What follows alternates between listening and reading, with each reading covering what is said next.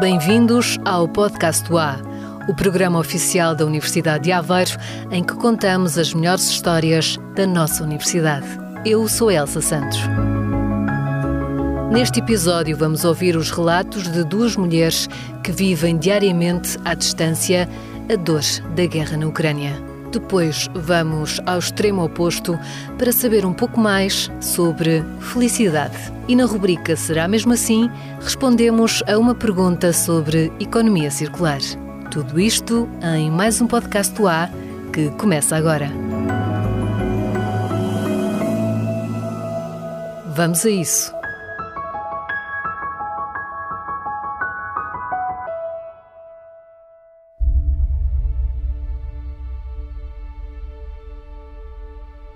Em tempo de guerra na Ucrânia, escutamos o que vai na alma e no coração de duas mulheres que não há, longe do país e da família, se unem na dor e na esperança.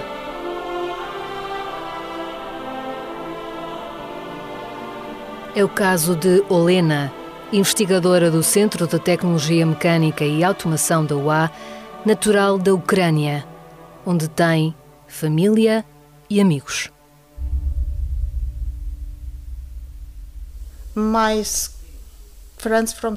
Os meus amigos da escola, da universidade, toda a minha família do lado da mãe e do pai estão todos lá. And uh, you talk with uh, with them? Apenas com a minha mãe e o meu pai e o meu irmão. Com a restante família estamos sem contato. Permanecem todos em Kiev, a capital da Ucrânia. Ao irmão, bombeiro, cabe-lhe a missão de ajudar a população. Uh, he doesn't have military experience, so he can help at the moment. He can help only like. Uh, Neste momento, ele está a dar suporte humanitário no transporte, em caso de incêndio e na ajuda em caso de destruição de edifícios. São difíceis de descrever as condições de vida de quem fica num país debaixo de fogo, com temperaturas negativas e onde falta tudo. Uh, Eu tenho um primo no outro local de Kiev.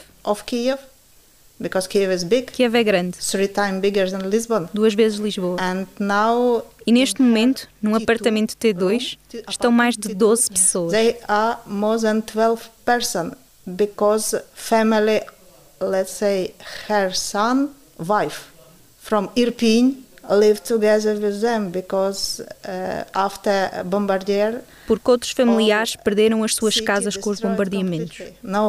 Não há casas, não há carros, não há escolas, nada. E muitas pessoas têm morrido. Fugir não é uma possibilidade ao alcance de todos. Cada dia que passa é uma vitória para quem não tem outra escolha senão permanecer num país em guerra. E Olena acompanha cada minuto. We have two, two hours difference in time. Temos duas horas de diferença horária.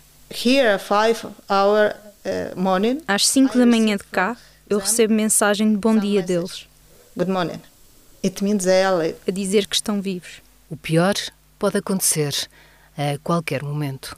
The possibility that uh, your parents died. Yes. Yes. It can be now. Sim, sim, pode acontecer agora. Olena explica que ninguém podia prever esta situação e recorda o momento em que soube que a guerra tinha começado. In Soviet Union, 23 February was day of military. Na União Soviética, 23 de fevereiro é o dia do exército. Few people say Algumas pessoas acham que a Rússia não entrou antes na Ucrânia porque Primeiro, festival because of uh, Olympic Games. Estavam a decorrer as Olimpíadas. And second, e segundo, because dia 23 é uma data pública. Only 23 is public date. Do you understand? 23. And 24 February morning. Dia 24 de fevereiro de manhã, recebo uma mensagem de um amigo em Kiev. In Kiev, que dizia: He wrote, I didn't sleep until Eu não dormi até às duas ou três horas da madrugada porque os meus vizinhos uses 23 February for drink, for eat, for holidays. No dia 23 de fevereiro costumam beber, comer, festejar. Estiveram a festejar o dia 23 de fevereiro e fizeram muito barulho. Ele não dormiu por causa disso. But when he started to sleep, e quando conseguiu descansar, at four o'clock, às quatro da manhã, they wake up because of bombardier. acordou com um bombardeamento. So, we know it immediately. Então nós soubemos imediatamente.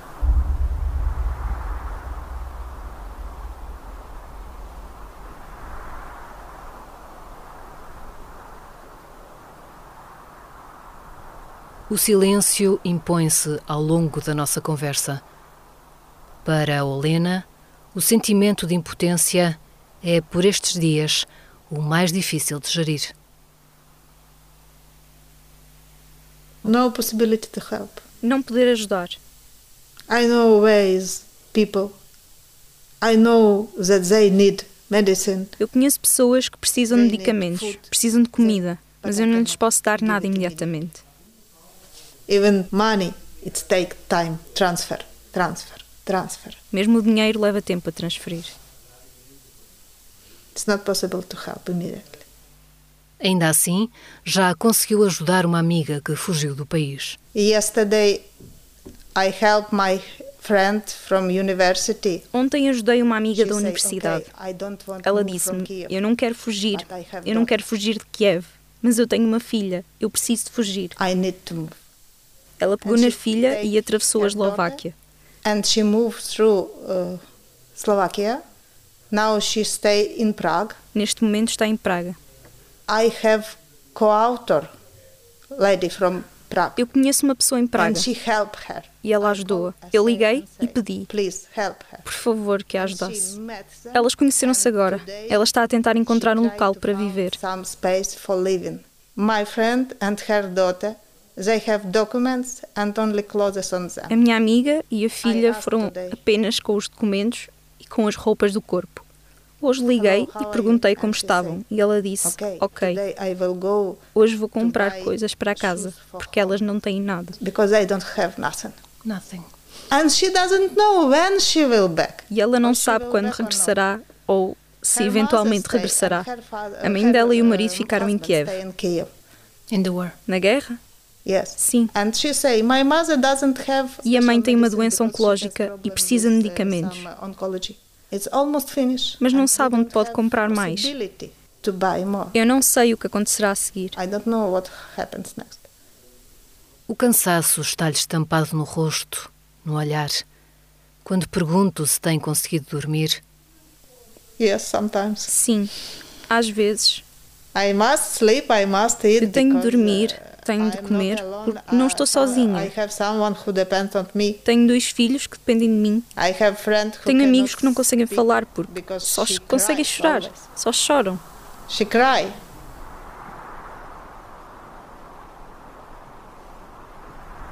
Também Olga, bielorrussa, investigadora há 15 anos no Instituto de Materiais do CISECO, na Universidade de Aveiro, partilha da dor causada pela guerra na Ucrânia.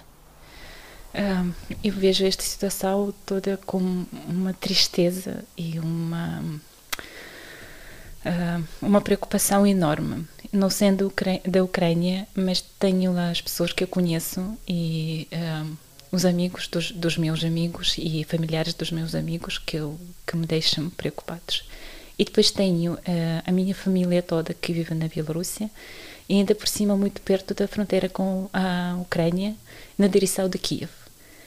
E tenho recebido relatos da minha família, dos aviões e veículos militares que elas têm observado na cidade. Tenho ouvido os sons dos aviões e bombardeamentos. Ultimamente tenho observado a chegada dos veículos uh, da com soldados feridos e estão a dizer-me que os morgues e os hospitais estão cheios. Por isso, mesmo não tendo ninguém na Ucrânia e não sendo ucraniana, eu estou muito envolvida neste uh, nestes acontecimentos, neste, neste assunto, e não deixo de pensar sobre isso nem um dia desde que começou a guerra, a 24 de fevereiro. Com toda a família na Bielorrússia e contra a guerra no país vizinho, Olga receia o que pode acontecer. Espera e desespera. Uh, tem sido muito uh, preocupantes também e, e sinto-me muito uh, nervosa, às vezes ansiosa, assim, uh, especialmente no, no, quando isto começa, no dia das eleições, em 2020, não largava o telemóvel, assim, a ver, uh, a seguir acontecimentos. voltei a sentir a mesma, voltei ao mesmo estado e sentir as mesmas emoções no dia 24 de fevereiro, sim, 25 achava que nunca mais na vida ia ter este, este estado emocional e, e de repente aconteceu. E até acho que foi pior. E, e, e eu não, não posso focar neste estado, sim, porque tenho filhos que têm a sua vida, têm a escola, tenho que continuar com, meu, com a minha, minha vida profissional, mas houve uns dias quando eu não podia fazer nada, mesmo nada e tinha prazos para cumprir e foi tudo em pausa até que eu emocionalmente conseguia voltar e pegar nas coisas. Os amigos de cá, que são também família, esses não têm nacionalidade. Eu uh, tinha e mantenho contactos aqui com russos, ucranianos e bielorrussos e eu vejo que às vezes as pessoas que eu que, com quem eu tenho mantido contactos aqui é como se fossem família para mim, mas é família de cá. Aí se inclui Olena. De braços abertos, Olga procura ajudar no que pode, quem está e quem vem. Ah, recentemente recebi um pedido de uma amiga ucraniana que mora na Inglaterra, mas que tem uma amiga que vai ser da Ucrânia e quer vir a Aveiro. E ela pediu-me para apoiar esta família. E eu disse, claro que sim, que que não há problema. Tudo que, que está na minha alcance eu vou fazer.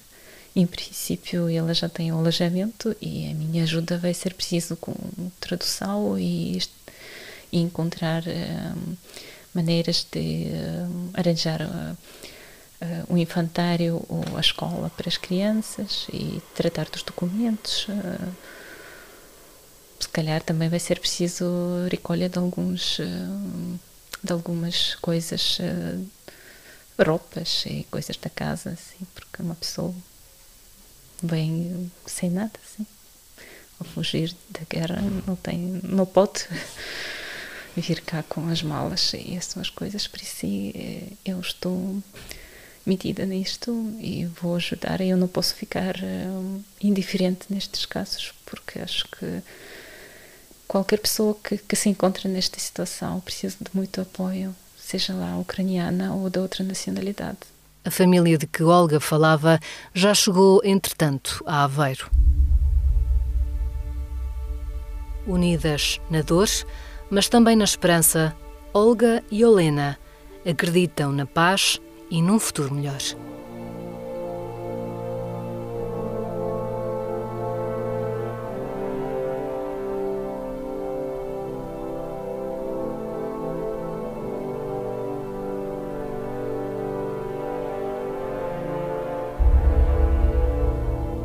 E quando pergunta a Olena qual é o seu maior desejo neste momento, Are you magic? I won't disappear Russian soldat from Ukraine. Just disappear. But it's impossible. The peace. Yes, they will back to home. It's peace. I don't want to kill them. I want them back to her.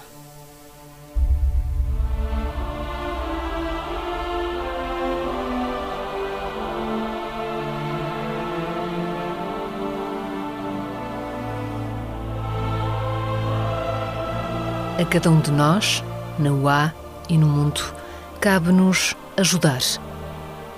A todos, como se diz em ucraniano, Diakoyo. Obrigada.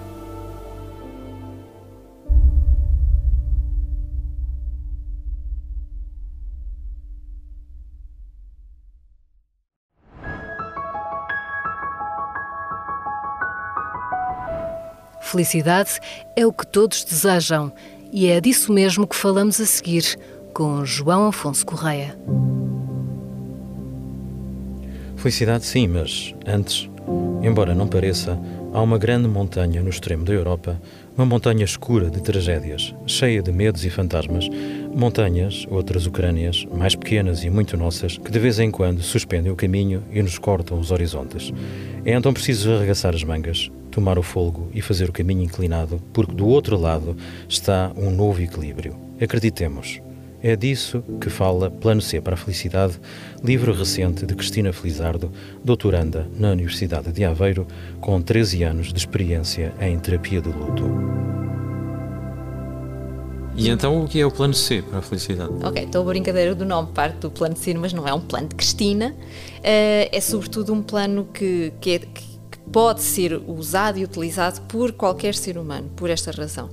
Tem a ver com as expectativas. E o plano A falha. O plano B é a geneira, que é quando nós tentamos voltar ao plano A e já não podemos. E efetivamente só nos resta este, que é o plano C, que não é mais do que o quê? Um arregaçar de mangas, não é? E meter as mãos ao trabalho. Uh, não é um plano para quem quer ficar sentado no banco de pedra à espera que a felicidade lhe caia no colo.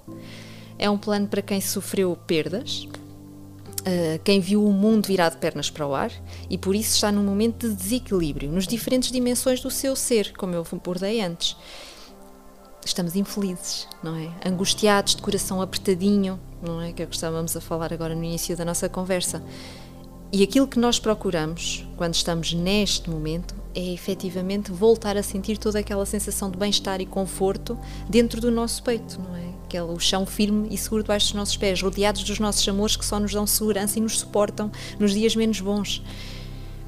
O plano C é, significa atravessar aquela montanha que nós temos pela frente, que é assustadora, que é imensa e que achamos que não vamos conseguir, mas que temos que o fazer, enfrentar os nossos demónios, atravessar a nossa dor, caminhar sozinhos porque do lado de lá o que vamos encontrar é um novo bem-estar, uma nova felicidade.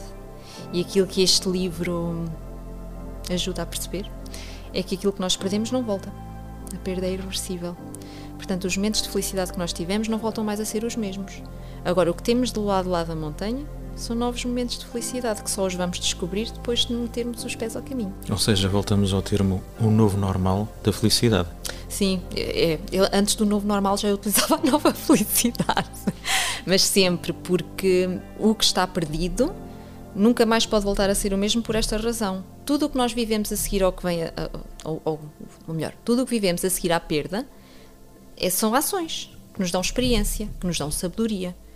E esta sabedoria vai nos moldar, vai nos tornar outras pessoas. Já não ficamos mais os mesmos porque o tempo levou-nos para a frente. Queremos exatamente o mesmo que tínhamos no, no, momento em que sofremos a perda ou no momento em que perdemos a nossa felicidade é uma ilusão e nunca vamos sair deste loop. Ou seja, temos que largar o que tínhamos, olhar em frente, perceber o que já não temos mais e saber o que é que queremos voltar a ter e o que é que temos que fazer para voltar a ter. E isso é que é a nova felicidade. A felicidade raramente está ao virar da esquina, portanto.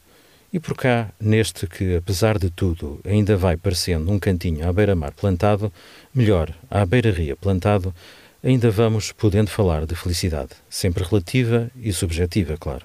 Sim, sou muito feliz, tenho uma boa família e um grupo de amigos e estou a fazer o que gosto e tive essa liberdade a escolher. Felicidade é fazer aquilo que gostamos, quando gostamos com o tempo certo para realizar essa atividade, sem pressas, sem pressões. E se ligarmos a felicidade à química? Eu acho que na química nós podemos fazer muito trabalho com muito prazer e tendo a percepção de que algum do trabalho que estamos a fazer pode contribuir para o bem-estar dos outros, para o bem-estar da sociedade. A felicidade é uma coisa que não se apalpa, vive-se é uma pessoa ser eh, equilibrada, estar bem consigo próprio e com os outros também, porque senão. Mas fundamentalmente, felicidade para mim é, é estar cá. Mafalda Gonçalves, aluna do mestrado em Engenharia Mecânica, Armando Silvestre, diretor do Departamento de Química, e Jorge Anjos, uma das vozes que acolhe quem telefona para a Universidade de Aveiro. Três visões da felicidade. E afinal, o que é essa entidade esquiva chamada felicidade? Apenas momentos e cada um busca os seus. É mesmo, isso é um bem-estar subjetivo. No entanto, devo dizer que desde a antiguidade, uh, e neste caso na Grécia, há 300 anos antes de Cristo, que se tem vindo a tentar definir o conceito de felicidade. Portanto, Uh, e ainda não há uma definição fechada, que eu acho que é isso que, que torna tão, tão subjetivo um, este conceito. E ainda bem, agora, aquilo que, que os, os, autores contemporâneos têm vindo a dedicar-se nestes estudos e têm, têm, abordado a questão da felicidade, dizem mesmo isto, que é um, um conceito de wellness, ou o bem-estar, neste caso um bem-estar subjetivo. E, e, chegaram a um conceito, tendo em conta, e, e aqui num discurso mais ocidental, é verdade, um, determinadas dimensões do ser humano que eles consideram essenciais para que sejam cumpridos os tais requisitos do bem-estar. E então temos a dimensão pessoal, não é? Como um bem-estar, neste caso a nível físico ou saúde física física, mas também mental, uh, de saúde mental, que, que é o ano que está destinado, ou que, que mais se aborda as questões da saúde mental, um, e depois a nível, a nível emocional, ou seja, na dimensão dos afetos, na dimensão das relações. ok? Depois temos a dimensão social, em que se prevê que o ser humano, e neste caso se é um ser social por natureza, que esteja em pleno funcionamento dos diferentes papéis sociais que o integram naquela comunidade, isso é um dos outros critérios para, para que se define para a felicidade, mas não só, mas também a, a condição financeira ou conforto financeiro. Para além desta definição consensual entre os especialistas, Cristina Felizardo tem para si que felicidade é, sobretudo, um bem-estar interior que é influenciado por três fatores: afetos, a autora acredita que o amor é a essência de tudo, a perda, que não controlamos e é inerente à vida, e as expectativas. Quando se fala de expectativas, fala-se de um ajuste entre o que realmente queremos e o que conseguimos alcançar para chegarmos à felicidade.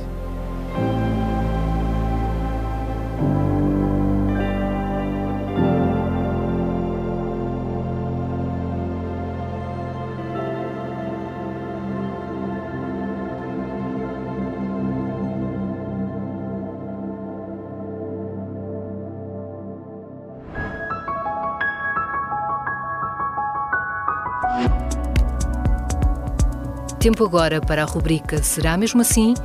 Passo a palavra mais uma vez a João Afonso Correia. Falar de economia circular é falar de sustentabilidade. Será mesmo assim? Responde Teresa Franqueira, professora do Departamento de Comunicação e Arte, diretora da Design Factory Aveiro, coordenadora internacional da rede DESIS Design para a Inovação Social para a Sustentabilidade. Falar de sustentabilidade e falar de economia circular, eh, que são conceitos muito próximos, eh, mas que não querem dizer exatamente a mesma coisa, porque a sustentabilidade é um conceito mais alargado e a economia circular é uma estratégia dentro da sustentabilidade. E, portanto, a sustentabilidade tem três vertentes: uma vertente ambiental, uma vertente social e uma vertente económica, e para se conseguir atingir esta sustentabilidade, há uma série de estratégias que se podem desenvolver dentro destas três vertentes.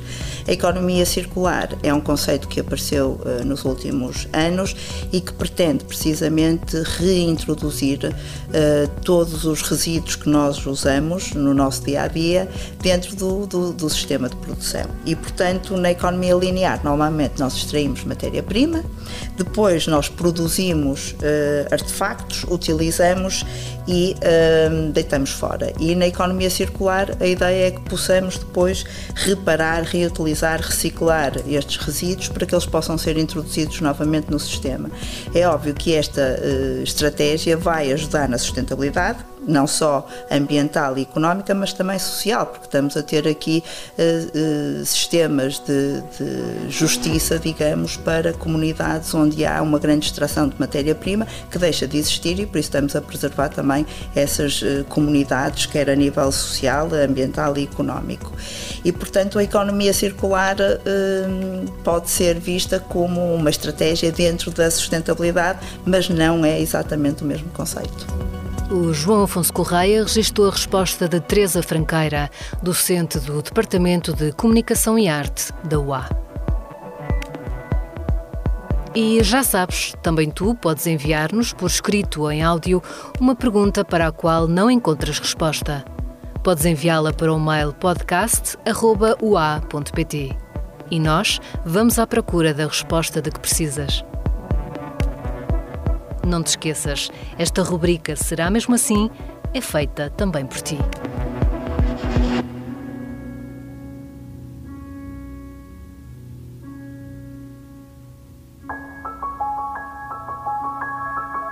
E até ao próximo episódio, podes ajudar-nos a tornar o programa mais conhecido. Recomenda o podcast do A aos teus amigos. Ajuda-os a encontrar o programa no Spotify ou na Apple Podcasts. Também podes partilhar este episódio nas tuas redes sociais.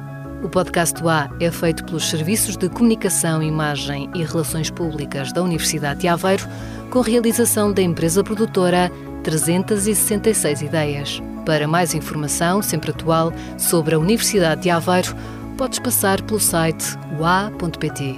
Para saber mais sobre o programa, vai até ua.pt